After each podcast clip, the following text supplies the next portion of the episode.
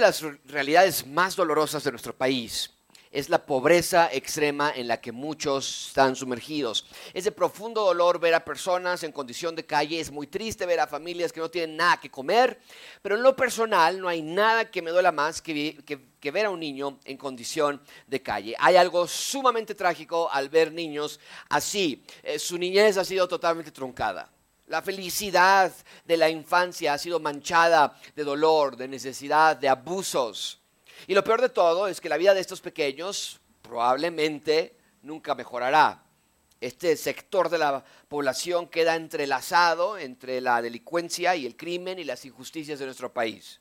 Pero cada vez que vemos a niños de la calle o familias que están tiradas en el suelo pidiendo dinero, quiero que quede algo muy claro, iglesia, como ciudadanos del reino de Dios, cuando vemos a niños y madres en calle, debemos gemir en lo profundo de nuestros corazones por un mejor rey.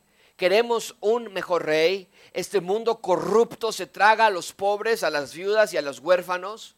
Amigos, no es normal ver estas imágenes en las calles, aunque ya se ha normalizado. Son personas como tú y como yo, que fueron creadas a imagen de Dios, tienen dignidad, aunque parezca que no tienen nada.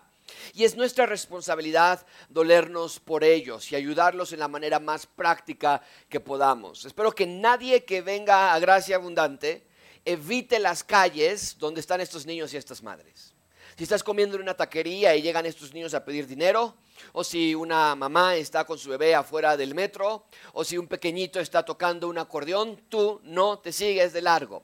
Tú te detienes y haces dos cosas. Número uno, ora, Señor Jesús, ven pronto, ven y termina con este mundo y sus dolores y crea un reino nuevo y justo. Y luego les ayudas, les das de comer, les das de beber, les das de vestir. Iglesia, el texto que estamos por estudiar nos va a mostrar a una sociedad que se comía a los pobres, a las viudas, a sus niños. Vamos a ver una sociedad que decía, hoy queremos que Dios regrese, pero en su diario vivir mostraban que no querían nada con Dios. Querían solo lo que les convenía, pero cuando se trataba de expandir el reino de Dios en la tierra, no se interesaban en lo más mínimo. Vamos a ver a un Israel que está totalmente sumergido en egocentrismo, solo piensan en ellos mismos y por lo tanto creían que el mundo giraba alrededor de ellos, pero oh, Dios les va a mostrar, no es así. Hoy vamos a ver a Dios declarar que está por interrumpir la triste historia de la humanidad para crear un nuevo reino, un reino justo, pacífico y limpio. Hoy Dios les va a decir, el rey ya viene. Y el sermón de hoy es un sermón, que nos va a ayudar a ver que la maldad del ser humano no es para siempre. El rey ya viene. Y nuestro trabajo es preparar su llegada y aguardar su retorno y entender que no somos de esta tierra, que no nos podemos distraer con trivialidades que no tienen relevancia eterna. Solo las cosas que haces para Dios tienen valor para la eternidad. La escuela, tus posgrados, tu tienda, tu casa, tu ropa, auto, celular, todo va a pasar. No vivamos para satisfacer nuestra carne y nuestros deseos, sino que nuestra vida refleje que realmente creemos que el rey ya viene. Es el punto principal de este sermón. Dios quiere que recordemos que su venida es inminente, su juicio está por venir.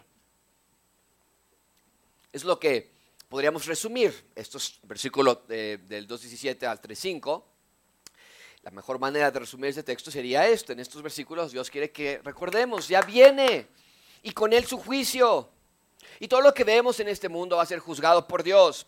No hay culpable que será tomado por inocente. Cada crimen, cada injusticia, cada abuso sexual, cada acto de maldad sobre los más vulnerables, todo amigos va a ser juzgado por Dios. Esto es algo que Israel perdió de vista por completo. E, el Israel del tiempo de Malaquía se perdió de Dios, se alejó de Dios. Dios había regresado de Persia a Jerusalén para que Él reinara sobre ellos y que Dios trajese este reino de justicia, paz y prosperidad. Pero ellos dijeron, nosotros no queremos a, a Dios como nuestro rey. Recuerden, estamos en nuestra serie El Rey y su y la he titulado así porque estamos examinando cómo es la llegada del rey de Jesús a la tierra cómo era el contexto espiritual y social de Jesús, de, los judíos a la llegada de Jesús.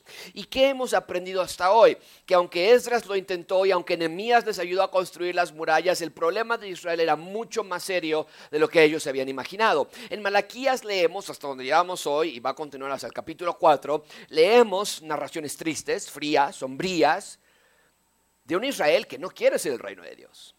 Y Malaquías está predicándole las palabras de Dios, arrepiéntanse, pero ellos no quieren arrepentirse. Todo lo contrario. De hecho, hemos estado viendo el consenso popular de Israel acerca de Dios. Había ciertas maneras, ciertas filosofías acerca de Dios. Y nada más como manera, manera, de repaso, veamos qué decía Israel. ¿Alguien de ustedes recuerda la filosofía número uno que estudiamos hace algunas semanas? Ellos decían, Dios no, ¿qué?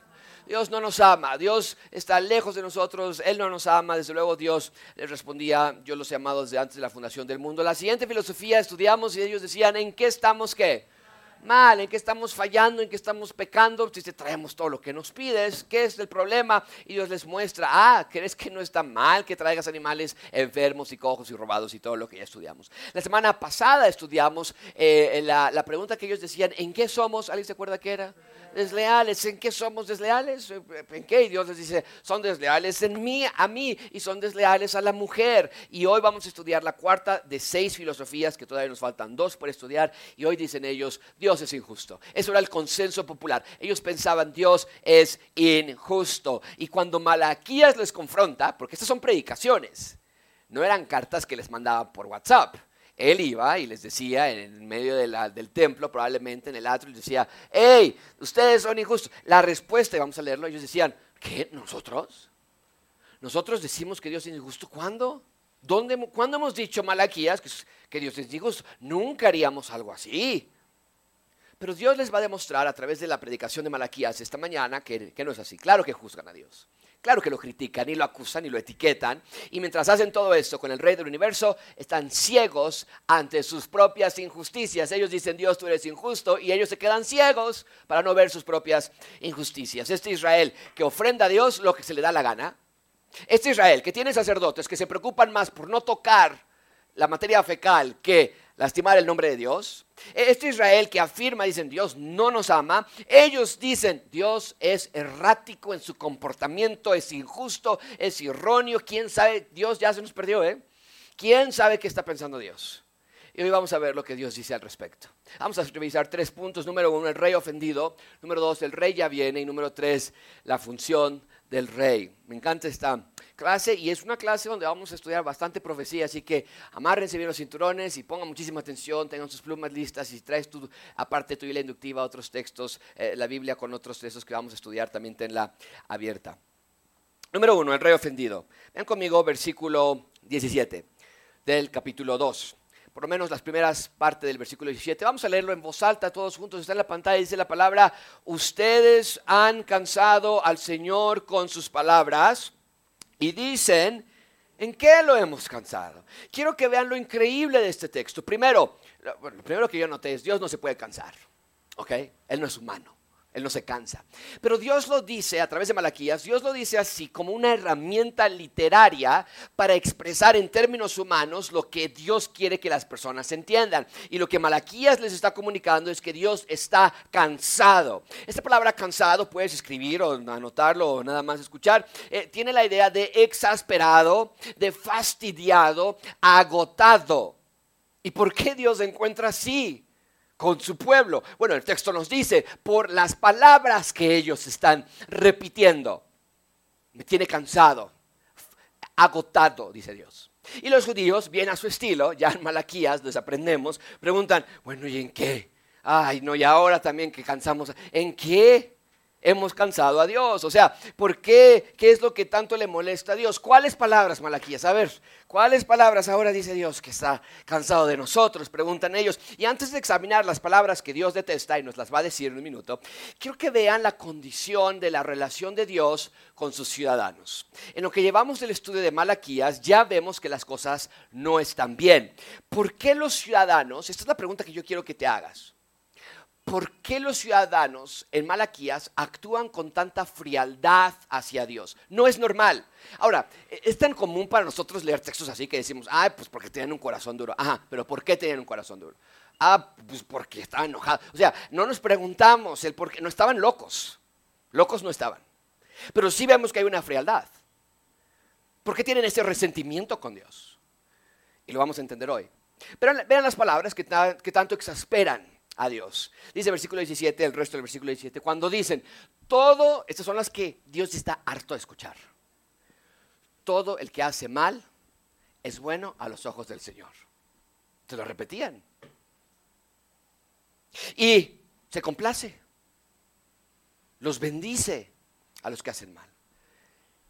¿Dónde está el Dios de la justicia? Cada vez que había un crimen, cada vez que había una muerte, decían, ah, no, lo bueno es que el Dios de la justicia está con nosotros. Mucha atención aquí, porque una lectura superficial de la Biblia nos va a dar un entendimiento superficial. Entonces, por los siguientes minutos, quiero profundizar en este versículo y yo quiero entender por qué llegó alguien a tener esa clase de resentimiento contra Dios. Como lo puse en el cuadro anterior, aquí tenemos la cuarta filosofía que se estaba propagando en Israel. Dios, tú eres injusto. A ver, ¿cómo se atreven a decir esto? ¿Qué los llevó a, aterrizar con esta declaración? Porque como ya se los había dicho, estos mismos judíos son los que leemos en Emias capítulo 8 que están llorando porque están escuchando la palabra de Dios, arrepentidos, conmocionados de escuchar la predicación de Esdras. Entonces, ¿cómo llegamos a Malaquías capítulo 2? Bueno, desde capítulo 1, pero estamos estudiando el capítulo 2 y 3. ¿Cómo? Vamos por partes. Primero, ¿qué estaban diciendo exactamente? De nuevo vean la última parte del versículo 17. Todo el que hace mal es bueno a los ojos del Señor y el Dios de la justicia ni sus luces. Están criticando duramente a Dios en dos frentes. Primero, ellos dicen, Dios bendice a los malos. Ya nos dimos cuenta de eso. Dios se complace en los malos. El que hace mal le va bien. Los que no son creyentes que están allá afuera, mira, sus familias están completas y sus familias no lo están matando y tienen independencia, tienen trabajo. Parece como si, dicen ellos, Dios los está bendiciendo. ¿Cuál es la queja allí? Bueno, el problema no es que están envidiando el bienestar de otros. El problema es que están muy molestos porque según su juicio a ellos no les va bien, mientras que otros pueblos la están pasando súper bien. Amigos, están acusando a Dios de que Dios no los cuida a ellos, a los ciudadanos del reino de Dios, y ellos se están dando cuenta, dicen en este texto, los ciudadanos del reino de Satanás están muy bien. Recuerden, en este momento siguen siendo presos de Persia, no tienen nada libertad, autonomía, prosperidad económica, nada. Entonces, ven que las cosas no están como ellos quieren, por eso dicen, parece que conviene pues no servir a Dios. A los pueblos paganos les va mejor. Y también acusan a Dios en otro frente, dicen, ¿dónde está el Dios de la justicia? ¿Qué quiere decir esta acusación? Que no hay procurador de justicia, no hay fiscal general, no hay jueces, según ellos no hay justicia. Entonces, pueden ver el resentimiento que le tienen a Dios. Porque Dios no está sirviéndoles a ellos según ellos creen que se merecen. Ahora, ¿por qué se atreven a decir todo esto? Otra vez, quiero mostrarte la historia y mucha atención aquí, te doy el contexto para que entiendas Malaquías 2. Si no entiendes esta parte no vas a entender Malaquías, así que mucha atención. Hace muchos años, antes de Malaquías 2, la nación de Israel era solamente un reino. Y era el rey David con glorioso esplendor. Él llevó a la nación a su máximo punto de historia nacional. No, no, no. El rey de Israel, hasta hoy día, la aerolínea principal de Israel lleva la estrella de David. El Al, la aerolínea eh, insignia. Adoran al rey David. El rey David fue un rey que llenó de gloria y de esplendor la nación. Luego llegó su hijo Salomón y su hijo eh, llevó a toda la nación de Dios lejos de Dios. Y sí, Salomón se arrepintió al final de su vida, vio la maldad que había cometido, pero el daño al reino de Israel ya se había hecho. Y entonces llegan los hijos de Salomón al trono de Israel y dividen la nación. Por eso puse aquí, se divide la nación, reino dividido con los hijos de Salomón, reino norte, reino sur. Y una vez que el reino se había dividido, su fin se acercaba cada vez más. El reino del norte fue capturado por los asirios, el reino del, sur fue capturado por los babilonios. Pero muchísima atención aquí, ya en este periodo de que estaban divididos, Dios les envía, y en rebeldía, Dios les envía a un hombre llamado Isaías. E Isaías llega y les dice, ¿qué creen? Tengo buenas noticias, tengo malas noticias. ¿Cuál quieren primero? Y dice, no, pues danos las malas noticias primero. Isaías les dice, las malas noticias es que el reino del sur va a ser capturado por los babilonios. Dios va a mandar a los babilonios. Y en ese momento los babilonios eran nada, era un pueblito nada más. Dicen, ¿cómo que nos va a conquistar? Pero Dios ya lo había profetizado. Y entonces él dice, esas son las malas noticias y los va a exiliar, o sea, se los va a llevar. Y lo que pasó es que el momento que Babilonia viene y conquista a los, judíos, no es que mataron a todos los judíos, mataron a muchos, pero muchos de los judíos se van a otros lugares, primordialmente Egipto. Y entonces les dice Isaías, esas son las malas noticias, pero tengo buenas noticias. Las buenas noticias es que Dios va a guardar a un remanente y va a, de Babilonia, de la cautividad, va a llevar a ese remanente de regreso a Jerusalén y ellos van a ser el inicio del reino de Dios en la tierra. Véanlo ustedes mismos en Isaías capítulo 20, 10, versículo 20. Sucederá en aquel día que el remanente de Israel y los de la casa de Jacob que hayan escapado de Babilonia no volverán a apoyarse más en el que los hirió, sino que en verdad se apoyarán en el Señor, el Santo de Israel, un remanente. Vean todas las veces que se repite la palabra remanente. Un remanente, remanente quiere decir un grupo pequeño. Un remanente volverá, un remanente de Jacob volverá al Dios poderoso. Pues aunque tu pueblo, o oh Israel, sea como la arena del mar, solo un remanente. O sea, el título de ese sermón sería El remanente. Se repite mucho. Y entonces quiero que sigan la historia. Isaías había profetizado eso cientos de años atrás. Y que hemos estado estudiando desde Esdras en los últimos años, eh, año y medio, dos años que llevamos estudiando, que un grupo pequeño, 50 mil personas para ser exactos, regresó de Babilonia, o de lo que ahora es Persia, a Jerusalén. Recuerden, la mayoría de las personas se quedaron en Persia, pero un grupo pequeñito sí regresó. Y este grupo pequeño leen este texto y dicen, oye, somos nosotros. nosotros vamos a ese dice que va a regresar y, venos, aquí estamos. Y, no nada más esto, dicen, creo, dicen ellos, que, el reino ya está. Y luego llega Esdras y construye el templo y dice, no, pues ahí está. Y llega Nehemías y construye las, las, murallas y dicen, ya, ya, esto está padrísimo. ¿Y por qué está padrísimo? Porque Isaías más adelante da esta otra profecía. Entonces, ya cuando el remanente regrese, dice, un retoño brotará del tronco de Isaí y un vástago dará fruto de sus raíces. Esto es una profecía acerca de la familia de David. Y reposará sobre esa persona, ese tronco, ese Mesías, el Espíritu del Señor. Espíritu de sabiduría, de inteligencia, espíritu de consejo, de poder, de conocimiento, de temor. No, hombre, este va a ser un gran hombre y se va a deleitar en el temor del Señor y no juzgará por lo que vean sus ojos, es decir, no va a ser corrupto, sino que va y tampoco va a sentenciar por lo que oigan sus oídos, nada que me dijo y que él, sino él va a juzgar al pobre con justicia y va a fallar con equidad por los afligidos de la tierra, va a herir con vara de su boca y con el soplo va a matar al impío. Entonces, estos judíos que están ahorita en Jerusalén dicen, es que esto está buenísimo, está por empezar. La justicia será ceñidor de sus lomos, la felicidad, la fidelidad ceñidor de su cintura. El lobo morará con el cordero. Y ellos dicen, oye, esto va a estar increíble. No, no, no, lo que está a punto de empezar está. El, el leopardo se va a echar con el cabrito. ¿Has ido a un zoológico? ¿Y has visto algo así suceder? No. Pero ellos dicen, está por suceder. El becerro, el leoncillo, el animal doméstico van a andar juntos, un niño los va a conducir y la vaca con la osa va a pastar, sus crías van a echarse juntas y el león ya no va a comer a los animales, sino va a comer paja. Entonces, imagínate la expectativa de los judíos del tiempo de Malaquías están ansiosamente esperando este reino. Ellos piensan, nosotros somos el remanente, ve, todos se quedaron allá, nosotros si nos regresamos, ellos piensan, este reino descrito por, eh, por Isaías está por llegar, pero al pasar de los años, las cosas no cambian. No ven un reino como el que Isaías describe. Ven pobreza, ven muerte, ven opresión. El lobo no está morando con el cordero. Y el león no está comiendo paja. Y se comienzan a desesperar, porque ellos se piensan los fieles de Dios. Ellos se sienten el remanente de Dios. A diferencia del millón de judíos que se quedaron en Persia, ellos dicen, oye, pero nosotros dejamos todo. Isaías dijo que un remanente iba a regresar y aquí estamos. ¿Qué, qué pasó? Ya el templo ya está, las murallas ya están, el sacerdote ya está. ¿Qué pasó? Las ofrendas que traemos ya están, robadas y cojas y lo que ya están. ¿Qué más falta?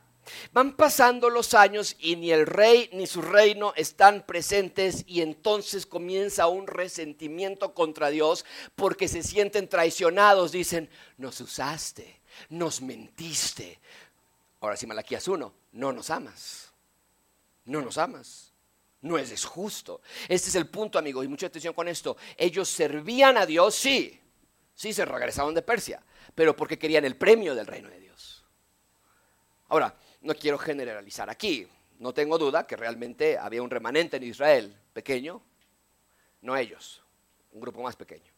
Está Esdras, Nemías, para hacer un ejemplo. No tengo duda que había personas fieles a Dios.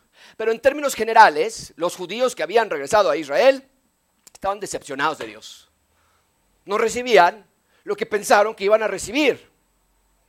Porque se equivocaron, amigos. Las cosas no funcionan así en el reino de Dios. Nosotros no damos a Dios para que nos dé, sino que hacemos lo que hacemos por amor, por lealtad, por obediencia. Y sin embargo, ¿cuántos de nosotros tenemos la misma actitud? Dices, Dios, sáname.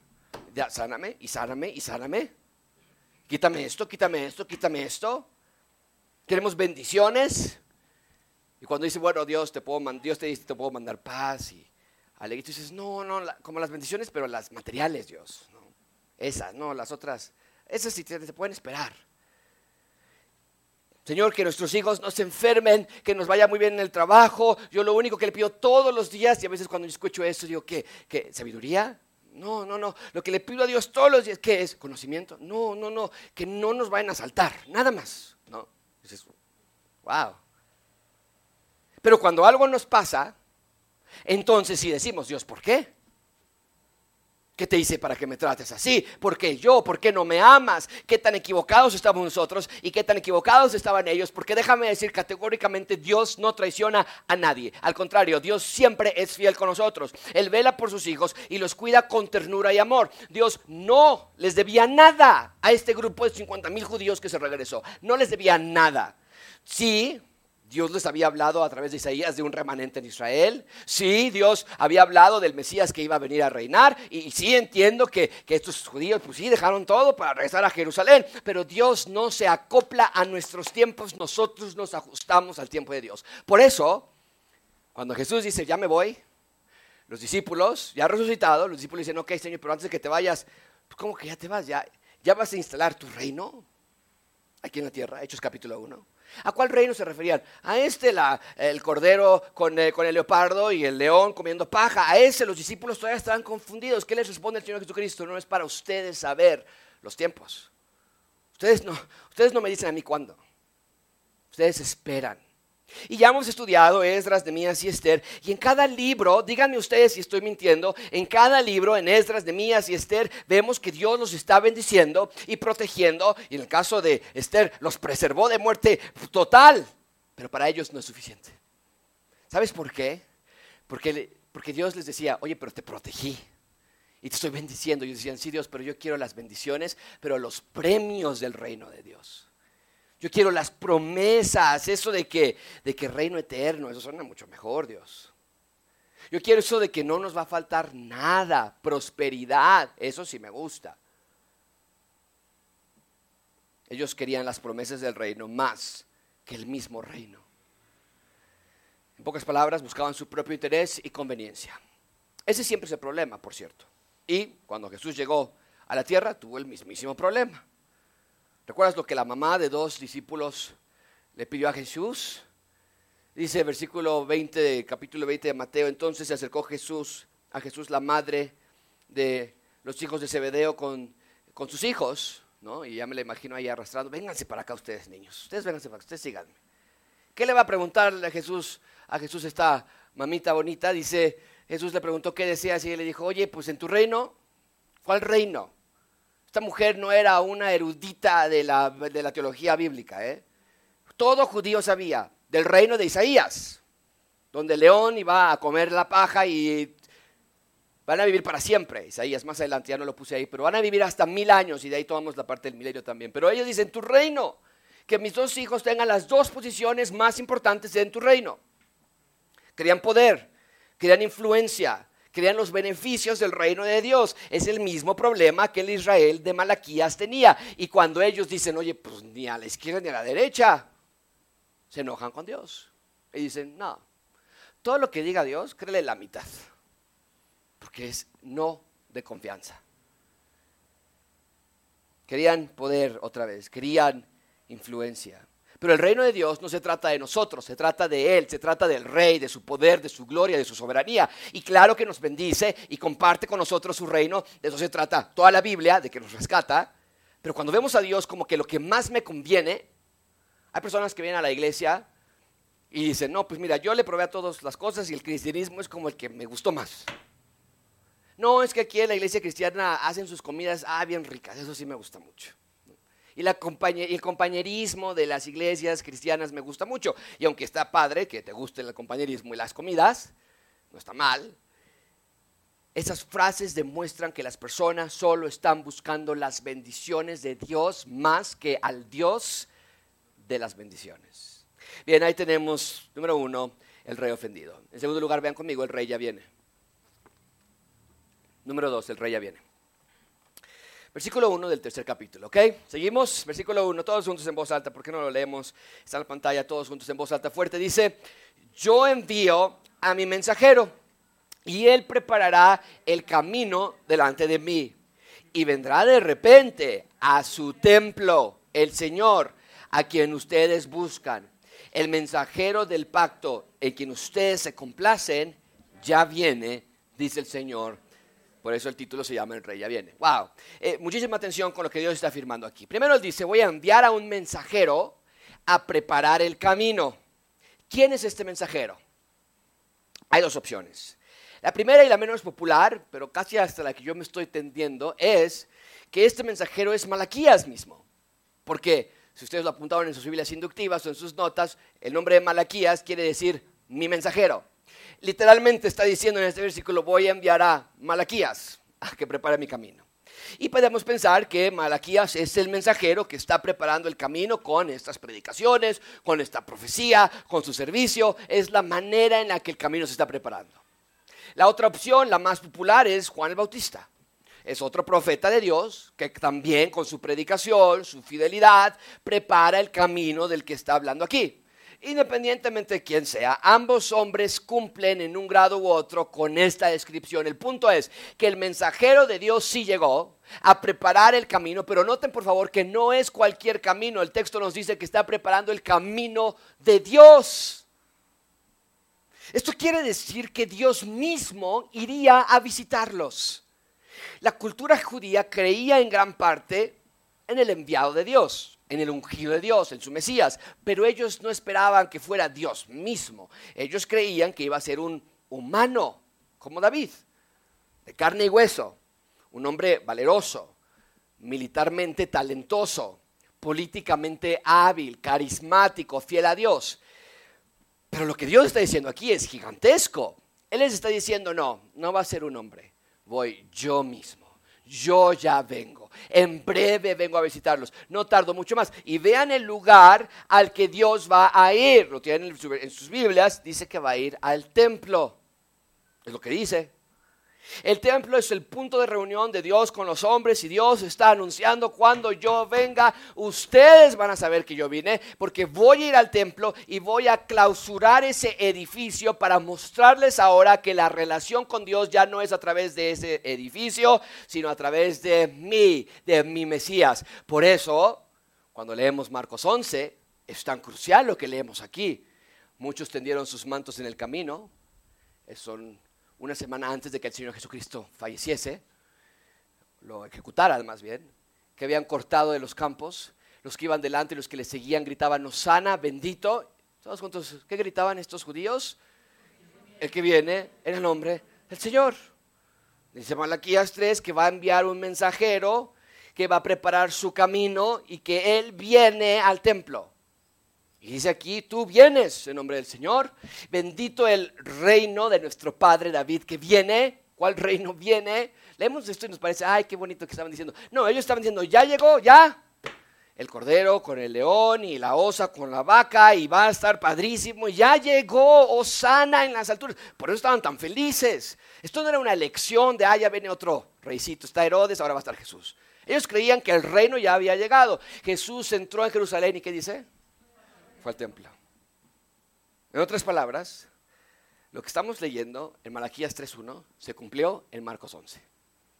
El Señor Jesucristo, después de mirar todo, se fue, porque ya era la hora avanzada, fue al templo, nos dice ese texto, y cumplió esta promesa de Malaquías 3.1. Pero en Malaquías Dios les está diciendo, no me he olvidado de ustedes, no me he olvidado del Mesías. El rey ya viene, pero mucha atención con lo que les advierte acerca de la llegada del rey. Versículo 2. Pero, y aquí los, judíos de Malaquías definitivamente dijeron, ah, esta sí no me esperaba. Porque dice el versículo 2, pero, ¿quién va a poder soportar el día de su venida? Dicen, a ver, espera, no, espera. ¿Cómo que quién va a poder? Pues todos, ¿no? Dice Malaquías, no, ¿y quién va a poder mantenerse en pie cuando Él aparezca? Porque Él es como fuego de fundidor y como jabón. Eso está increíble. Porque en esencia lo que Dios les está diciendo en el versículo 2 es, el día que ustedes tanto añoran, que dicen, ya, por favor, ven, Dios, ven, no va a ser como lo esperan. Ustedes piensan que el día del Señor es para que ustedes ya estén en la gloria y en el reino y tengan las riquezas y la tranquilidad. No es así. El reino no se trata de ustedes. En realidad, ¿quién va a poder soportar el día de su venida? Cuando llegue el rey a la tierra, ¿quién podrá mantenerse? Y la respuesta ahí que se exige es nadie.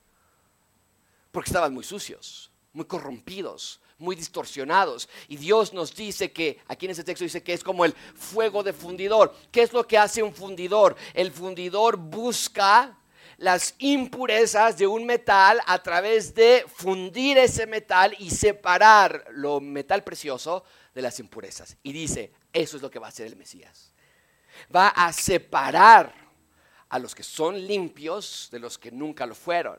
Y Dios les está diciendo, ustedes no se esperaban esa cosa, ¿verdad? Ustedes no saben lo que viene, porque mucha atención aquí, Dios les está diciendo, sí, sí viene el día del reino y viene el día del león con el cordero, pero antes viene un primer proceso de purificación y si ustedes no se arrepienten, no van a poder soportar ese día. Y en efecto así fue. Jesús vino a salvar y a buscar lo que se había perdido. Jesús vino a ser un verdadero Israel, un verdadero remanente. Jesús vino a limpiarnos y lavarnos. Por eso en primera de Juan 1.7 en voz alta, vale la pena, todos juntos dice, pero si andamos en la luz como Él está en la luz, tenemos comunión los unos con los otros. Fuerte dice,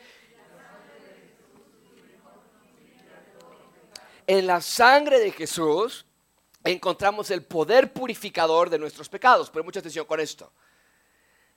Aunque en esta primer venida la sangre de Jesús nos limpió de nuestros pecados, aún no vemos la plena purificación y el pleno juicio de todo. Aún yo no veo tampoco un reino donde está un león y un cordero juntos. Yo no lo he visto.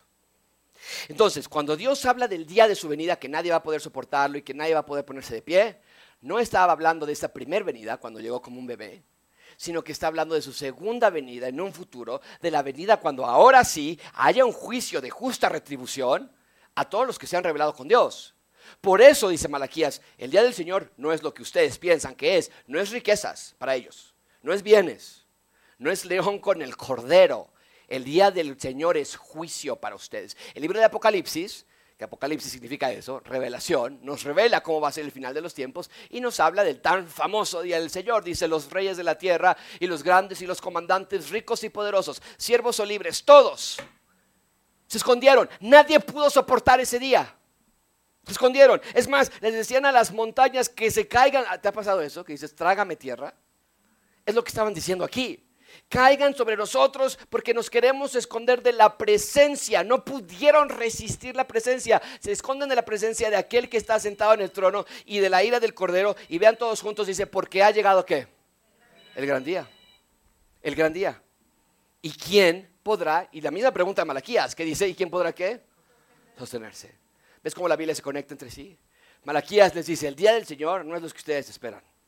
Será un día en que los que no creyeron verdaderamente no podrán sostenerse. ¿Qué es exactamente lo que Malaquías dice en nuestro texto? ¿Quién podrá mantenerse de pie? Pregunta Malaquías. ¿Y cuál es la respuesta? Nadie.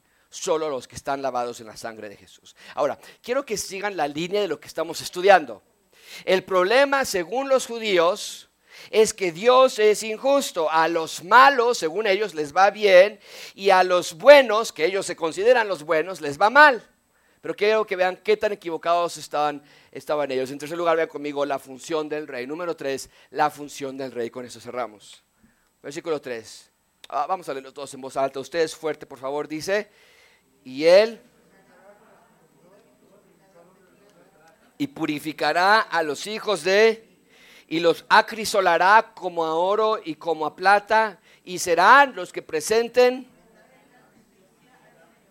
el enviado de Dios, el Mesías, el ungido del Señor, tiene como función, entre muchas otras, dice aquí este texto, purificar a los hijos de Leví, que eso habla de los sacerdotes.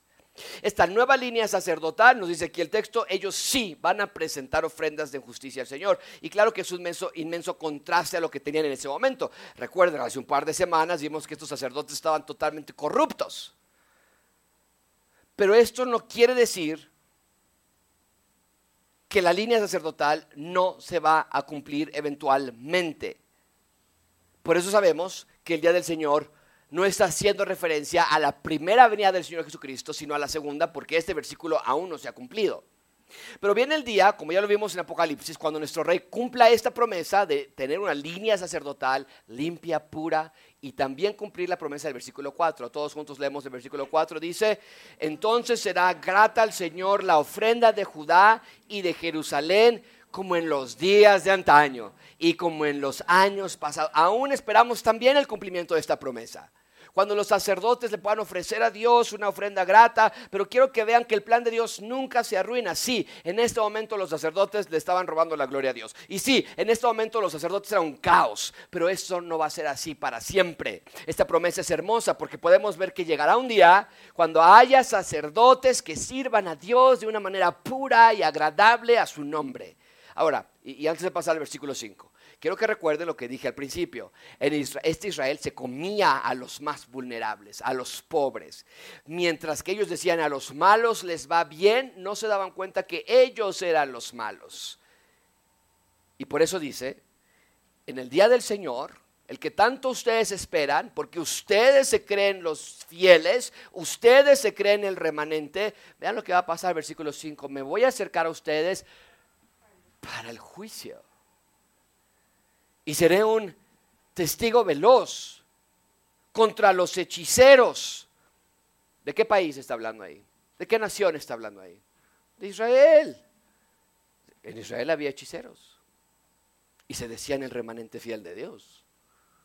Adúlteros contra los que juran en falso, la viuda el huérfano contra los que niegan el derecho del extranjero y los que no me temen, oprimen a la viuda y al huérfano, al, al jornalero en su salario. ¿Qué tenemos aquí?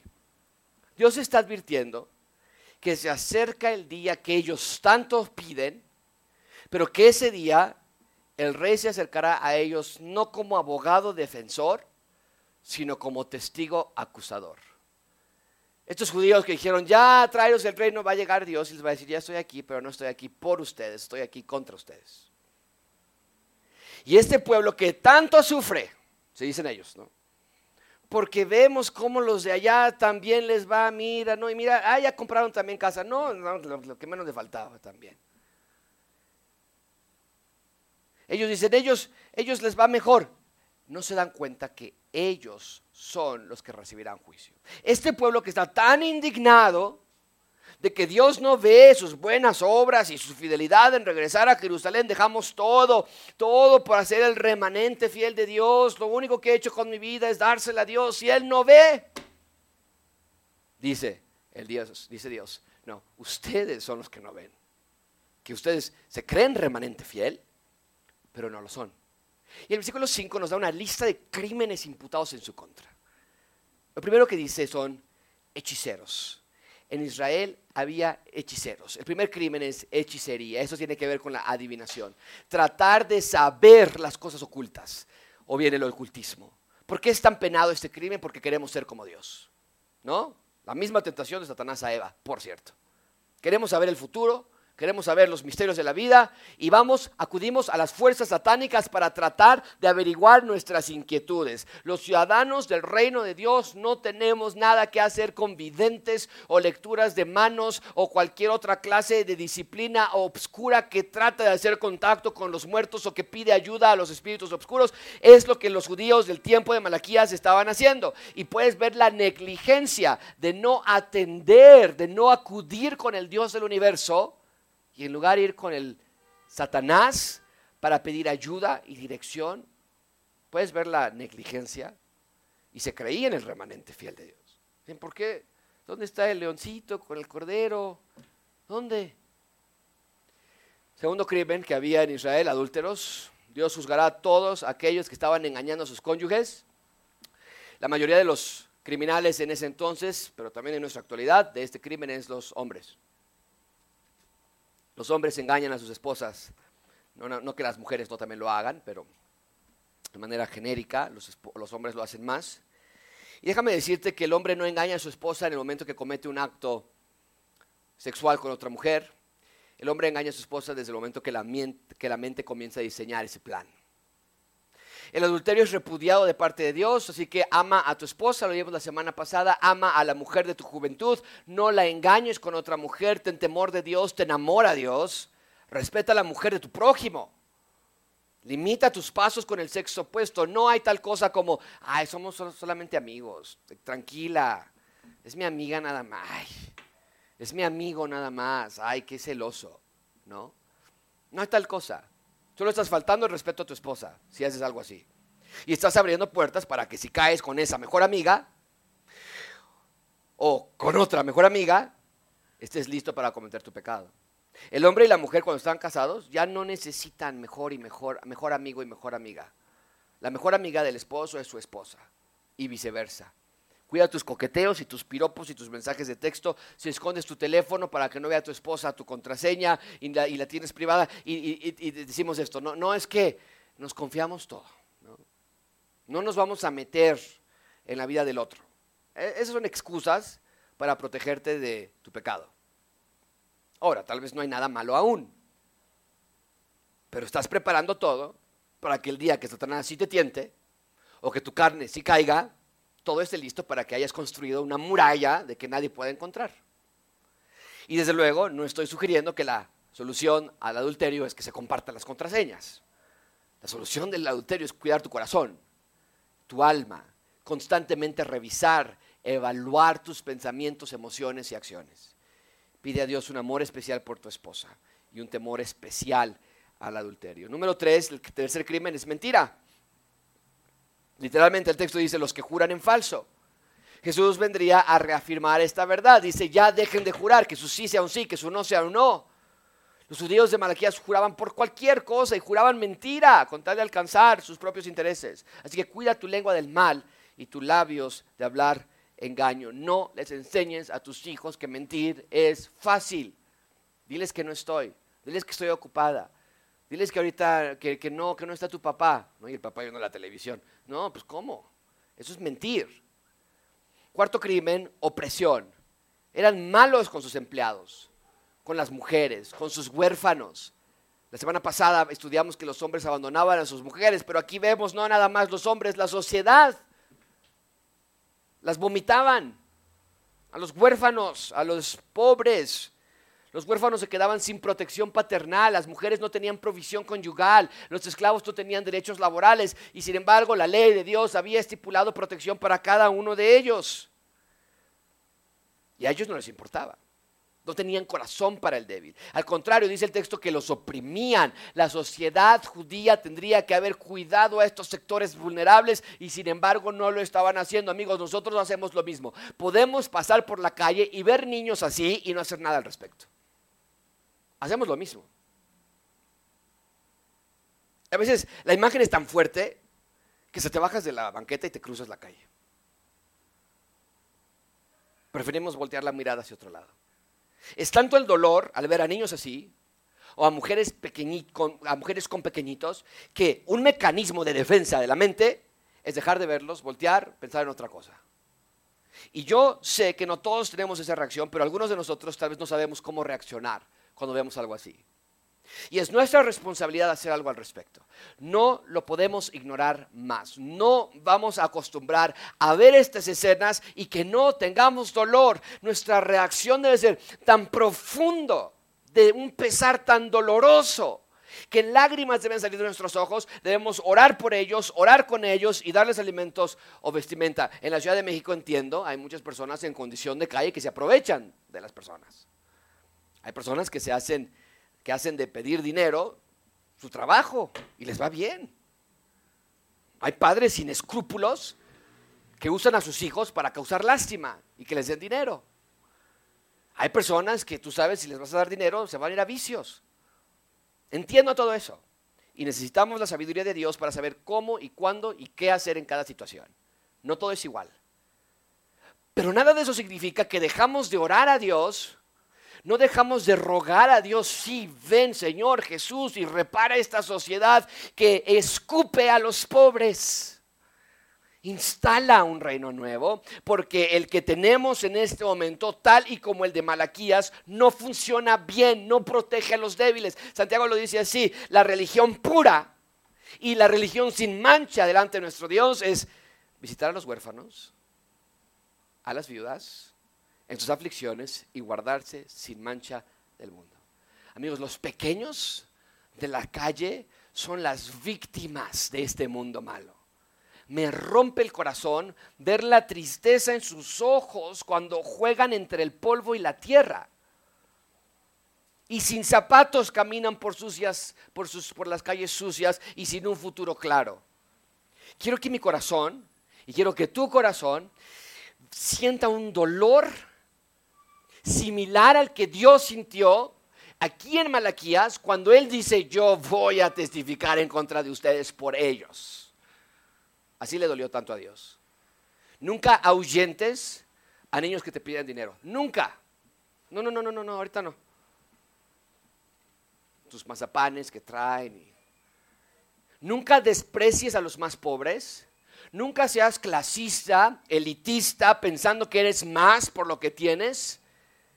No les pongas apodos a los pobres, a los que están en las esquinas, a los que están en lugares en condición de calle. No los denigres. Protege a los pobres, a los huérfanos, a las viudas. Con sabiduría, entiendo.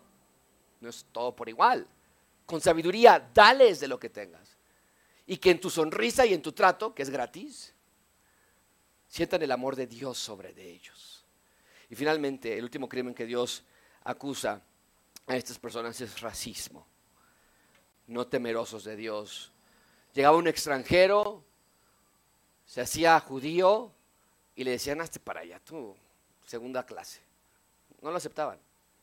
Pensaban que nada más nosotros somos el remanente de Dios. ¿Tú eres de qué país? No, tú no eres de, no eres de la tribu de Judá o de Benjamín, fuera. No te queremos ver aquí.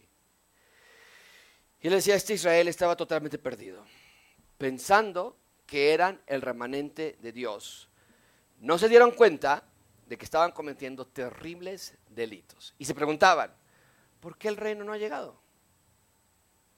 Y me pregunto yo si acaso podemos nosotros tener el mismo crimen de pensar que somos elegidos de Dios, salvos, y tener esta misma lista o peores de nuestros propios crímenes. Por eso el Señor Jesucristo lo advirtió de esta manera. En el día final van a llegar a mí y van a decir, Señor, Señor, en tu nombre profetizamos, y en tu nombre sacamos demonios, y en tu nombre hicimos milagros. Y el Señor les va a responder, apártense de mí, nunca los conocí. Es exactamente lo que estaba pasando aquí. Ellos decían, Señor, Señor, aquí somos el remanente. Y Él les dice, no, nunca los he conocido como mi remanente. No soy su abogado defensor, soy su testigo acusador. Por eso 400 años más tarde después de este evento, Jesús iba a venir a la tierra a mostrarnos el verdadero remanente de Israel. No era este de Malaquías, evidentemente. Eligió a 12 hombres de los sectores más insignificantes de Israel para cambiar y transformar el mundo. Pero aún falta más. Su reino no ha llegado plenamente porque aunque ha sido instalado e inaugurado, aún esperamos por cumplirse ciertas promesas y por eso el Señor Jesucristo nos dice, cuando oren, Empiecen diciendo, venga tu reino, venga tu reino. Necesitamos que tu reino venga a la tierra.